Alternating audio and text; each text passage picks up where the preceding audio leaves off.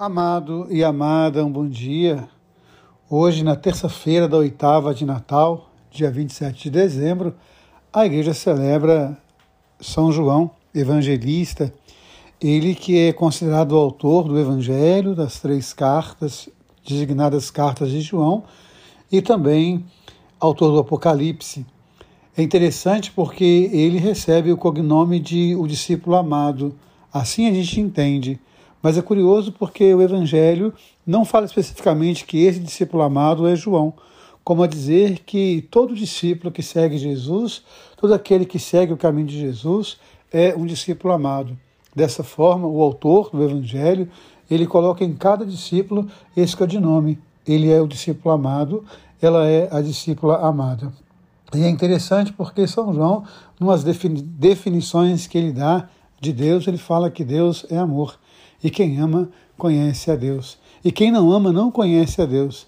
E se alguém diz que ama a Deus e não ama o irmão, é um mentiroso.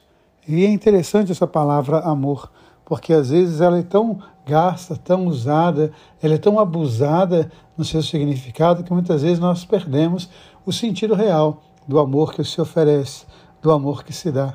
É interessante porque o amor nos transforma no amado. São João da Cruz diz isso, né? Quando você ama, você vai sendo transformado no amor. É amada no amado, transformada. Que nós possamos hoje, celebrando São João, pensar no amor de Deus na nossa vida e como nós devemos deixar transparecer em nós este amor, como nós devemos deixar transparecer em nós essa graça e essa presença. E que nós possamos cada vez mais testemunhar esse amor com a nossa vida, amando as pessoas. Porque quem ama conhece a Deus porque Deus é amor. E que nós somos cada vez mais testemunhar a força da vida, como testemunhou Pedro e o discípulo amado. É bonito esse texto do Evangelho, quando o discípulo amado e Pedro correm até o túmulo e ali eles percebem que a vida venceu toda a morte. Muitas vezes nós experimentamos muitas mortes ao longo da nossa vida. Eu especificamente posso dizer para vocês que o ano de 2022 foi um ano de muitas mortes, de muitas perdas.